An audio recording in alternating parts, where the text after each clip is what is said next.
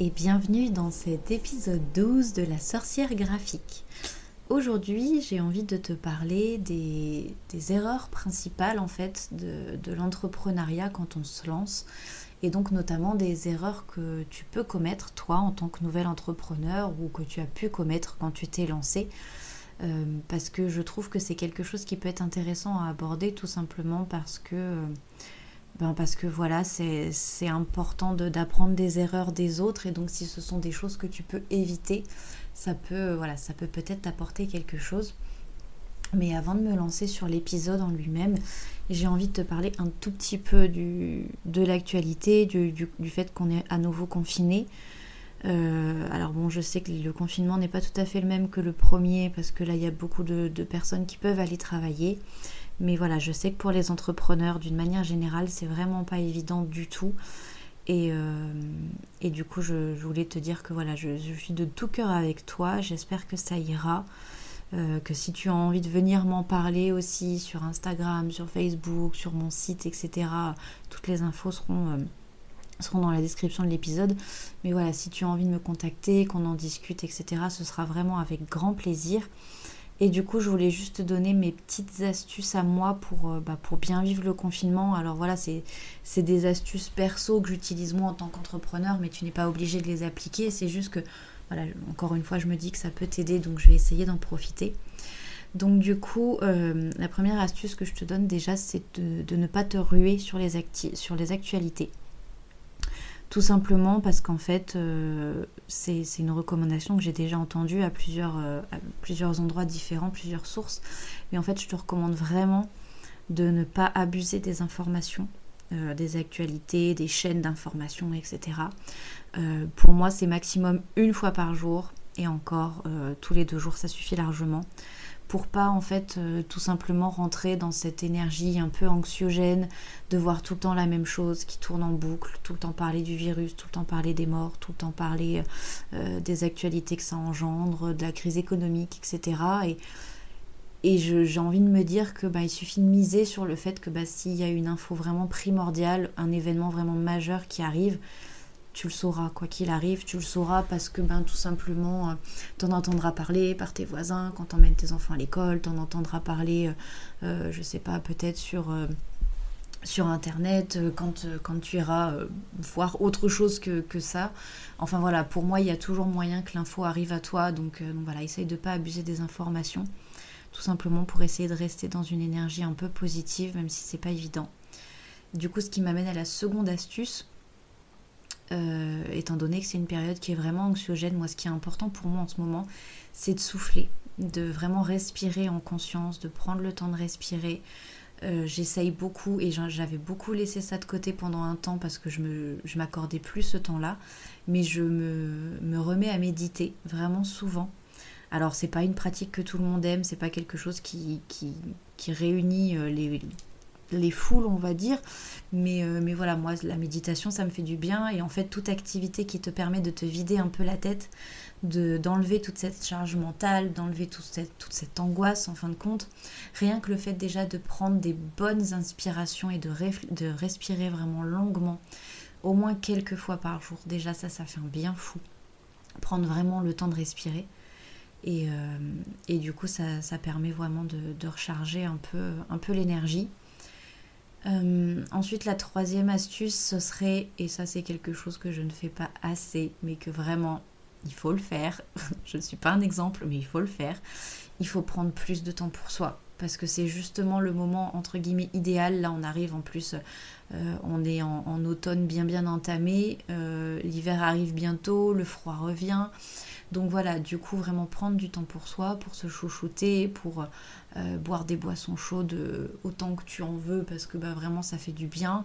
Ne pas hésiter à porter des tenues cocooning plus plus. Alors, je te dis pas de te balader toute la journée en pyjama parce que c'est pas bon pour le moral non plus, mais, mais voilà, te mettre dans des choses confortables, qui te plaisent, qui te, qui te font du bien, et vraiment de, prendre soin de toi, de vraiment t'accorder ce temps et du coup, la dernière astuce, qui est toujours une façon de prendre du temps pour soi, mais, pas dans le cocooning, là vraiment plus dans le, dans le fait de faire des activités qui nous plaisent, qui nous changent les idées. Euh, moi, ce que je fais beaucoup, c'est des activités créatives de manière générale. Forcément, avec mon métier de graphiste, euh, l'aspect euh, créatif est très important pour moi. Mais en fait, ce qui est bien, c'est de faire des activités qui ancrent, entre guillemets, donc des activités artistiques qui te relient. Qui te relient à ta créativité, des activités aussi de type bah, jardiner. Alors bon, tout le monde n'a pas un jardin, mais même rien que rempoter des plantes, mettre les mains dans la terre, dans le terreau, euh, c'est une petite activité qu'on a fait ce week-end avec mon petit garçon. C'est ludique pour les enfants. Et puis ça fait un bien fou de mettre les mains dans la terre. Alors en soi, on dit ouais, bon, c'est pas ouf. Mais en fait, si, si, le fait de vraiment faire quelque chose euh, en lien avec la nature, ça fait, du bien en fait en cette période. Et ça permet vraiment de faire penser à autre chose que, que tout ce qui se passe en ce moment. Donc. Euh, donc voilà, c'est pas grand chose, mais c'est les quatre petites astuces que j'avais envie de te partager avant de vraiment commencer l'épisode. Alors j'espère juste que du coup l'épisode sera pas trop long. Mais, euh, mais voilà, du coup je trouvais ça important. J'espère vraiment que, que tout va bien pour toi, que tu t'en sors, que, que ça va aller. Et puis, et puis voilà, pour cette, pour cette période, je t'envoie beaucoup d'amour et beaucoup de courage. Je sais qu'on peut le faire. Après voilà, c'est... Euh, une mauvaise période à passer. On ne sait pas combien de temps ça va durer, donc faut qu'on faut qu'on prenne sur nous aussi. Donc, euh, donc voilà, j'espère que ça ira pour tout le monde. Alors du coup, maintenant, je vais te parler un petit peu du sujet de l'épisode, à savoir les erreurs à ne pas commettre, ou plutôt les erreurs classiques quand on se lance dans l'entrepreneuriat.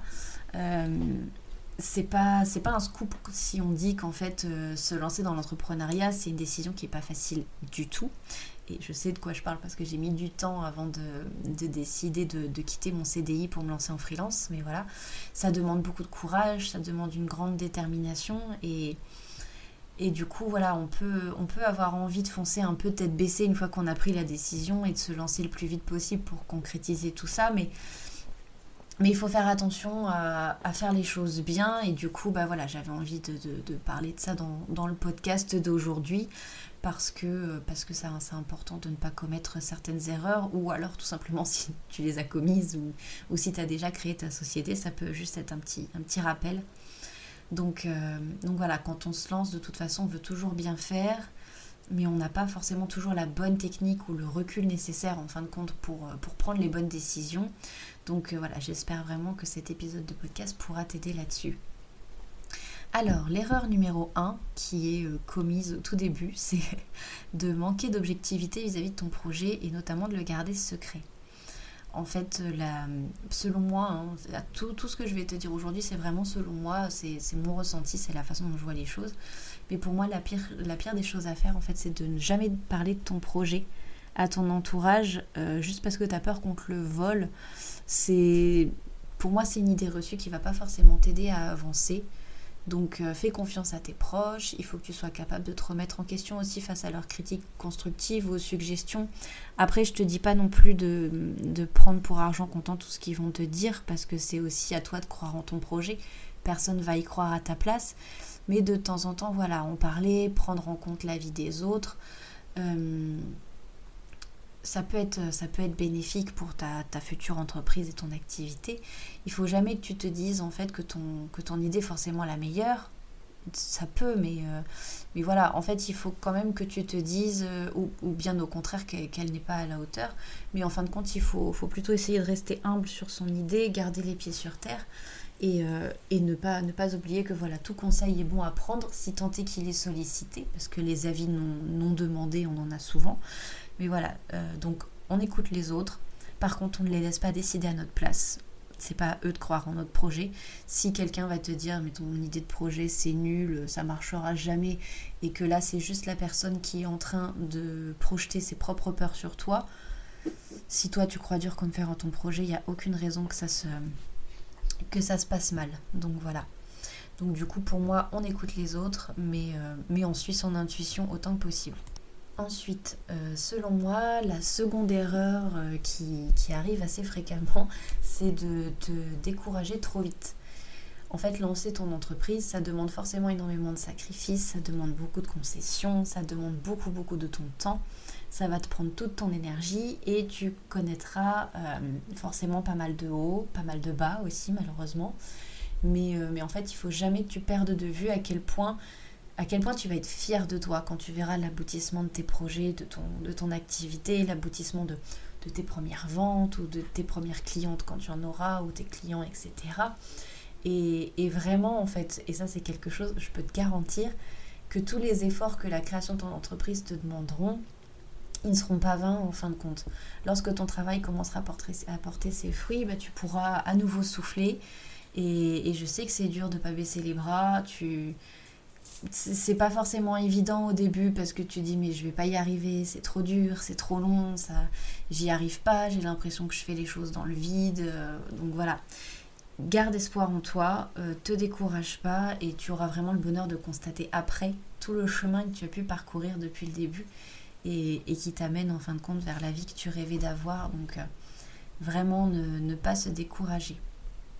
L'erreur numéro 3, c'est de ne pas définir sa cible. Ça, c'est quelque chose que j'aborde systématiquement euh, en accompagnement avec mes clientes, tout simplement parce que c'est l'une des erreurs les plus courantes. C'est celle de ne pas prendre le temps de réfléchir à ton client idéal, ce qu'on appelle ton persona. En gros, c'est un avatar de ton, client ou de ta cliente idéale. Et, euh, et en fait, c'est quelque chose, c'est une espèce de portrait type qui est vraiment très très important à définir c'est humain en fin de compte de pas d'essayer de vouloir s'adresser à tout le monde, de pas choisir parce qu'en fait que tu penses que ton, activité peut attirer un maximum de personnes, que ça peut viser tout le monde. Ce sera pas forcément le cas parce qu'en fait, euh, comme le message que tu renvoies ne sera pas forcément clair et défini, personne ne s'y reconnaîtra en soi. Euh, comment te donner un exemple? Tu as envie de parler de quelque chose de particulier, d'une manière particulière ce sera beaucoup plus facile d'attirer 100 clients particuliers qui ont vraiment les mêmes centres d'intérêt et qui ont vraiment à cœur ce que tu es en train de dire que d'attirer 10 000 personnes et de lancer des messages comme ça qui vont pas correspondre à tout le monde et que ça va vraiment être un peu au petit bonheur la chance pour attirer les personnes à toi. Donc voilà, pour moi, je te, je te conseille pardon, vraiment de définir ta cible en fonction de tes valeurs, en fonction de ce que tu as envie de faire de ton activité, en fonction du, genre de personne que tu as envie euh, d'avoir euh, en tant que cliente, mais aussi avec qui tu as envie de travailler. Car c'est avec ces valeurs et en fait ces personnes-là que tu vas passer beaucoup de temps, donc euh, que ce soit des collaborateurs ou même des clients. Hein. si si t'aimes pas le type de client ou de cliente que tu attires, bah, c'est un peu dommage parce que tu vas travailler avec eux et donc du coup tu vas passer beaucoup de temps avec eux. Donc voilà, c'est très important de bien définir ta cible. Et pour moi, par exemple, bah, j'ai envie d'apporter mon aide aux femmes qui sont entrepreneurs. Et, j'essaye vraiment de mettre en avant bah, ma bienveillance, mon écoute et surtout mon attrait pour la spiritualité parce que bah, je pense que tu, l'as compris, hein, le podcast s'appelle La sorcière graphique, mais c'est quelque chose qui, qui, est vraiment important pour moi et c'était donc une évidence pour moi de vouloir attirer des personnes qui me ressemblent qui ont les mêmes centres d'intérêt que moi et la même vision de, des choses, tout simplement pour que nos collaborations en fait soient chaque jour bah, un véritable plaisir. Parce que euh, bah, parce qu'à chaque fois que je raccroche avec une de mes clientes, qu'on au téléphone ou qu'on vu en visio, j'ai toujours un sourire énorme aux lèvres et que je me dis toujours mais elle est adorable cette femme, mais elle est merveilleuse cette femme, mais elle est tellement radieuse cette femme et, et vraiment ça me fait un bien fou de me dire que je j'attire vraiment à moi mes, mes clientes d'amour et, et c'est un véritable plaisir pour le coup. Donc vraiment, vraiment, il faut définir sa cible, il faut réfléchir à ça pour que, pour que tu attires à toi les bonnes personnes en fin de compte. Donc voilà. La quatrième erreur pour moi, c'est de travailler seul en permanence. C'est quelque chose qui m'a vraiment manqué au début, de ne pas avoir de collègues, d'être toute seule, de ne pas savoir toute seule forcément avoir le recul sur mon entreprise, et puis là, en fait, clairement, même avec cette période de reconfinement, l'isolation, enfin, être, se sentir isolé, c'est vraiment pas du tout euh, la meilleure des idées pour ton entreprise. Alors, ok, tu vas plus travailler entouré de tes collègues si tu en avais avant. Et du coup, la solitude, bah, c'est souvent pas facile à vivre. Mais, euh, mais c'est là qu'il faut trouver des alternatives en fait. Alors, pas forcément pour sortir de chez toi, parce que en ce moment c'est compliqué, mais en temps normal ça peut être une idée. Mais aussi essayer de, voilà, de, parler avec du monde tout en travaillant quand même, mais, euh, mais essayer de profiter de ton activité pour te faire des contacts. Alors maintenant on a on a la chance d'avoir les réseaux sociaux pour faire ce genre de choses. Moi j'ai énormément de copines sur Instagram, des femmes adorables et merveilleuses que je n'ai jamais vues en vrai mais je sais que je peux leur parler tous les jours et tous les jours on a des tas de trucs à se raconter et que, et que si un jour j'ai besoin d'elles ou si elles ont besoin de moi, on sera présentes les unes pour les autres, même si on ne s'est jamais vu euh, dans la vraie vie, comme on dit. Donc, euh, donc voilà, donc pas hésiter à essayer de, de, bah, de sociabiliser avec des personnes qui ont le même quotidien que toi. Alors c'est aussi ce qu'on a fait avec Claire euh, quand on a créé Holistime. Donc c'est un, cercle de femmes business. Et, du coup, bah, on s'est un peu créé notre, euh, notre propre groupe de travail, entre guillemets, pour pas avoir l'impression de travailler seul. Euh, et, du coup, on a huit merveilleuses adhérentes avec nous qui, partagent nos aventures tous les mois. via le, biais de nos cercles de femmes et c'est vrai que c'est hyper gratifiant de se dire que ben on a un groupe Facebook vraiment dédié à, à nos discussions, on peut, on peut échanger sur nos problèmes d'entrepreneuse, on peut se poser des questions entre nous, on se partage nos succès, nos victoires, on s'écrit quasiment tous les jours, donc c'est vrai que ça fait du bien et ça, ça nous fait nous sentir vraiment moins seuls en fin de compte dans, cette aventure de l'entrepreneuriat, donc pour moi c'est important. Ça te fera du bien, mais ça, ça aide aussi à, faire grandir bah, ton carnet d'adresses, ton réseau professionnel, mais, euh, mais aussi ça permet de garder le moral et de se dire qu'on n'est pas toute seule dans cette aventure. Et ça, ça fait vraiment du bien. Donc voilà. Euh, ensuite, l'erreur numéro 5 que tu peux avoir tendance à commettre ou peut-être que tu as commise, c'est de ne pas t'accorder de vraies pauses. J'en ai parlé dans mon épisode 6 de podcast, Ton entreprise est au service de ta vie. En fait, notre entreprise, c'est un peu notre bébé. On a vraiment envie de s'en occuper en permanence. On oublie vite la notion de travail parce qu'on fait ce qui nous passionne. Mais du coup, euh, vraiment, et tu peux me croire là-dessus, il est très très important pour ton bien-être et ta santé de t'accorder de vraies pauses. Autant dans ta journée que dans ta semaine de manière générale. Bosse pas 7 jours sur 7, bosse pas jusqu'à minuit tous les soirs. Il faut vraiment que tu mettes en place des petits rituels simples. Alors, qui sont peut-être parfois difficiles à respecter hein, quand on est très préoccupé par le boulot. Je suis la première dans ce cas-là, là ça va un peu mieux, mais bref. Euh, essaye de ne pas travailler pendant ta pause déjeuner, mais vraiment bien ton réveil un petit peu plus tôt si tu as envie de prendre du temps pour toi, en te réveillant tranquillement. Profite de ta famille, profite de tes amis. Alors, s'ils habitent à moins d'un kilomètre de chez toi, là en ce moment, hein, parce que sinon c'est un petit peu compliqué. Mais enfin voilà, essaye de, voilà, essaye de profiter au maximum de tes proches pour vraiment décompresser totalement les week-ends. Et, euh, si tu travailles euh, une ou deux heures en plus par-ci par-là, c'est pas grave, mais mets vraiment un point d'honneur à pouvoir les rattraper rapidement.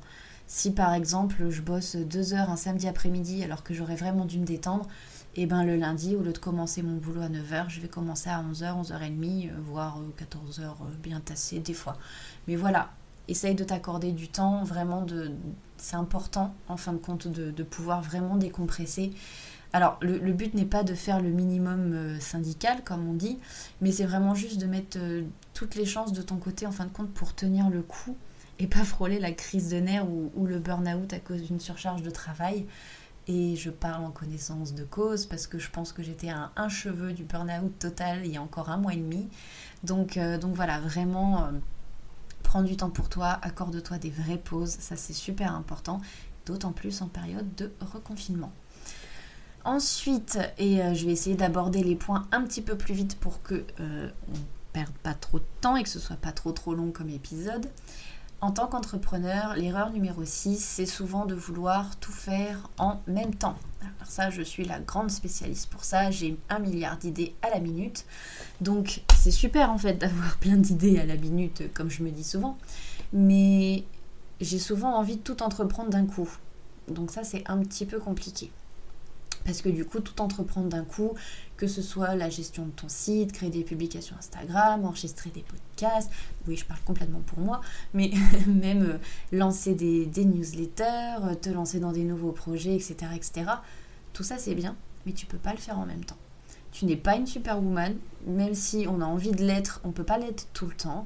Et en fait, à trop se disperser, euh, alors soit on va finir par perdre le fil, soit on va tellement s'éparpiller qu'on va même plus savoir où on en est et on va mener à bien euh, aucun projet. Ou alors euh, pas aussi bien qu'on aurait pu le faire si on avait vraiment pris le temps. Donc pour moi, afin de ne pas en arriver là, en fait, le but c'est de vraiment définir tes priorités. Qu'est-ce qui est susceptible de t'apporter le plus de résultats rapidement? Alors je parle en termes de résultats financiers, mais en termes de résultats euh, plaisir. Parce que c'est aussi très important de prendre du plaisir dans ton activité. On n'est pas devenu entrepreneur pour être esclave. Donc, euh, donc voilà, le but vraiment c'est de, faire des choses qui t'éclatent. Qui et du coup, ben, choisis tu peux pas tout faire en même temps, tu n'es pas une superwoman, même si je suis sûre qu'au fond de toi tu es une femme vraiment merveilleuse et que tu peux euh, faire une quantité astronomique de choses, on ne peut pas tout faire en même temps, c'est ok de pas tout faire en même temps. Et, euh, et pour moi, tu pourras passer à une autre tâche une fois que vraiment tu auras laissé aboutir une idée entièrement.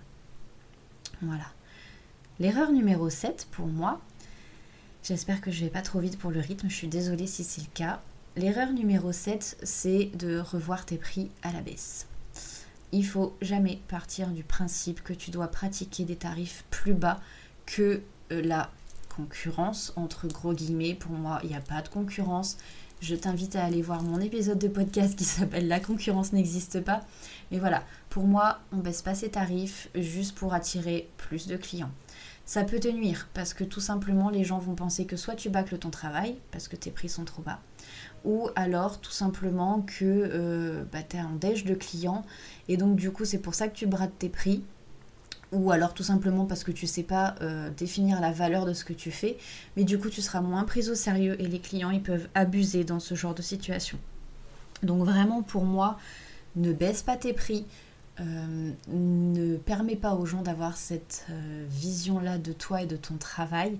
Pour moi, c'est plutôt le but, c'est de trouver des solutions pour te mettre en avant et montrer ta compétence, montrer ton expertise, compétence et expertise du coup qui justifieront tes prix plutôt que de sacrifier tes tarifs. Voilà, clairement, pour moi, c'est quelque chose qui est absolument important et donc l'erreur numéro 8 qui va avec cette histoire de prix à la baisse et qui va souvent avec un manque de confiance en soi, voilà, c'est l'erreur numéro 8, accepter n'importe quelle mission. Alors, y compris celle qui ne te semblera pas bénéfique pour ton entreprise, tout simplement parce que, et c'est quelque chose dont je me suis rendu compte il y a quelques temps, si tu acceptes un contrat pour le côté financier que ça va t'apporter, mais que ça t'éclate pas. Déjà, tu vas pas avoir envie de bosser dessus parce que ça t'éclate pas. Et en plus, tu viens en acceptant un contrat que tu n'aimais pas, que tu n'avais pas envie d'accepter, tu viens peut-être de fermer la porte à un autre contrat qui allait arriver juste après et qui lui allait vraiment t'éclater, qui allait vraiment correspondre à ta cible et pour lequel du coup tu n'as plus du tout de temps à consacrer parce que tu viens d'accepter celui juste avant. Donc vraiment, pour moi, euh, certaines missions pourraient plus nuire à ton entreprise qu'autre chose, donc il ne faut pas accepter tout et n'importe quoi, juste sous prétexte que cela fera de l'expérience ou que cela fera rentrer de l'argent. Je sais que c'est pas du tout évident, mais voilà, pense avant tout à la pérennité de ton business et euh, aux valeurs que toi et ton entreprise vous véhiculez. Ne culpabilise surtout pas de devoir refuser une mission si celle-ci n'est pas en accord avec toi, de n'importe quelle manière que ce soit, de manière générale. Je sais que c'est pas facile. Alors, ça m'est déjà arrivé, hein, clairement, d'accepter une mission parce que ben, fallait bien faire rentrer de l'argent au bout d'un moment. Et d'ailleurs, je, suis très contente de ne plus avoir besoin d'accepter toutes les missions. Je me rends compte vraiment que c'est un luxe, un luxe pardon, que j'ai euh, de, pouvoir choisir mes clientes, de pouvoir choisir les projets. Ça m'arrive assez rarement de dire non maintenant parce que j'attire à moi les bonnes personnes. Mais, euh, mais ça m'est arrivé bah, encore il y a quelques semaines de dire non à un très gros contrat qui vraiment aurait pu me mettre à l'abri pour quelques mois, mais tout simplement parce que je savais que j'allais y aller à reculons, que j'avais pas du tout envie de faire ça et que, euh, et que voilà, je, préférais me dire, euh, dire non à ce projet et en accepter trois autres qui allaient me rapporter au final même, la même quantité d'argent, mais qui allaient m'éclater dix fois plus. Donc Donc voilà, après je sais que c'est un luxe, mais j'espère vraiment que tu pourras t'accorder ce luxe également. Donc, euh, donc voilà, désolé, c'est mon petit c'est mon petit rappel qui me dit attention, tu enregistres depuis trop longtemps. Donc voilà, dernière erreur, et après je te laisse tranquille pour cet épisode. Pour moi, c'est de sous-estimer l'importance d'une bonne organisation. Comme en fait on est toute seule à bord de notre entreprise, on peut avoir tendance à se dire qu'on se fait confiance ainsi qu'à notre façon de travailler, pas besoin d'une organisation millimétrée, on sait ce qu'on a à faire, etc. Pour moi, c'est une erreur. Pas forcément. On peut, on peut très bien bosser au feeling, c'est pas du tout un problème. Mais pour moi, je te conseille vraiment de planifier les choses à l'avance. Alors, avec un agenda, avec un boulet de journal, moi c'est clairement le boulet de journal, mais euh, d'une application ou autre, mais vraiment essayer de préparer les choses à l'avance, tout simplement pour que tu aies un planning établi de tes rendez-vous ou de tes temps de créa, si tu fais des choses créatives, ou euh, vraiment t'organiser, en fait, de préparer toutes les choses dont tu as besoin pour démarrer une journée de travail ou même une nouvelle semaine de travail. Ainsi, tu ne te sentiras pas débordé en fait. Le fait de prévoir les choses, tu peux par exemple te poser tous les dimanches soirs et te dire voilà, alors comment va se passer ma semaine? Ça va se passer comme ça. Euh, le but, c'est vraiment de ne pas se sentir débordé, d'avoir tout à portée de main, d'avoir ce qu'il te faut quand il le faut et de ne pas perdre de temps du, coup inutilement à chercher des choses, à chercher des, des, infos dont tu aurais besoin pour avancer sur tel ou tel tel ou tel projet client ou tel ou tel projet de, de, nouvelles prestations. Enfin voilà, le but c'est de t'organiser vraiment à l'avance. Donc ça c'était le dernier conseil. Je te les redis tous dans l'ordre histoire de, voilà, de faire un petit récapitulatif. Erreur numéro 1. Manquer d'objectivité vis-à-vis de ton projet et le garder secret. Erreur numéro 2. Te décourager trop vite. Erreur numéro 3. Ne pas définir ta cible. Erreur numéro 4, travailler seul en permanence. Pas bonne, idée du tout. Erreur numéro 5, ne pas t'accorder de vraies pauses. Erreur numéro 6, vouloir tout faire en même temps. Erreur numéro 7, voir tes prix à la baisse. Erreur numéro 8, accepter n'importe quelle mission. Et enfin, erreur numéro 9, sous-estimer l'importance d'une bonne organisation. Donc voilà, j'espère que ces petits conseils qui sont en somme assez simples à adopter, j'espère qu'ils te faciliteront quand même la nouvelle vie d'entrepreneuse ou que si tu es déjà entrepreneuse depuis un moment, que ça te fera une bonne petite piqûre de rappel, notamment prendre des pauses, ne pas travailler seul, enfin voilà, tu connais l'histoire. Donc euh, voilà, si tu le souhaites, tu peux aussi euh, réécouter de temps en temps cet épisode de podcast pour les garder en tête, pour t'aider à maintenir le cap et voilà, et si toi aussi tu as des conseils peut-être à partager, des erreurs à ne pas commettre et que tu as envie de m'en parler, eh bien écoute, surtout n'hésite pas à me contacter avec grand plaisir. Et voilà, j'espère que ça t'aura plu. Avec cette situation un petit peu bizarre de l'actualité, je te souhaite vraiment énormément de courage et je te souhaite aussi euh, plein plein plein de bonnes choses. Je t'envoie beaucoup beaucoup d'amour et beaucoup de lumière. Et je te dis à dans deux semaines. À bientôt.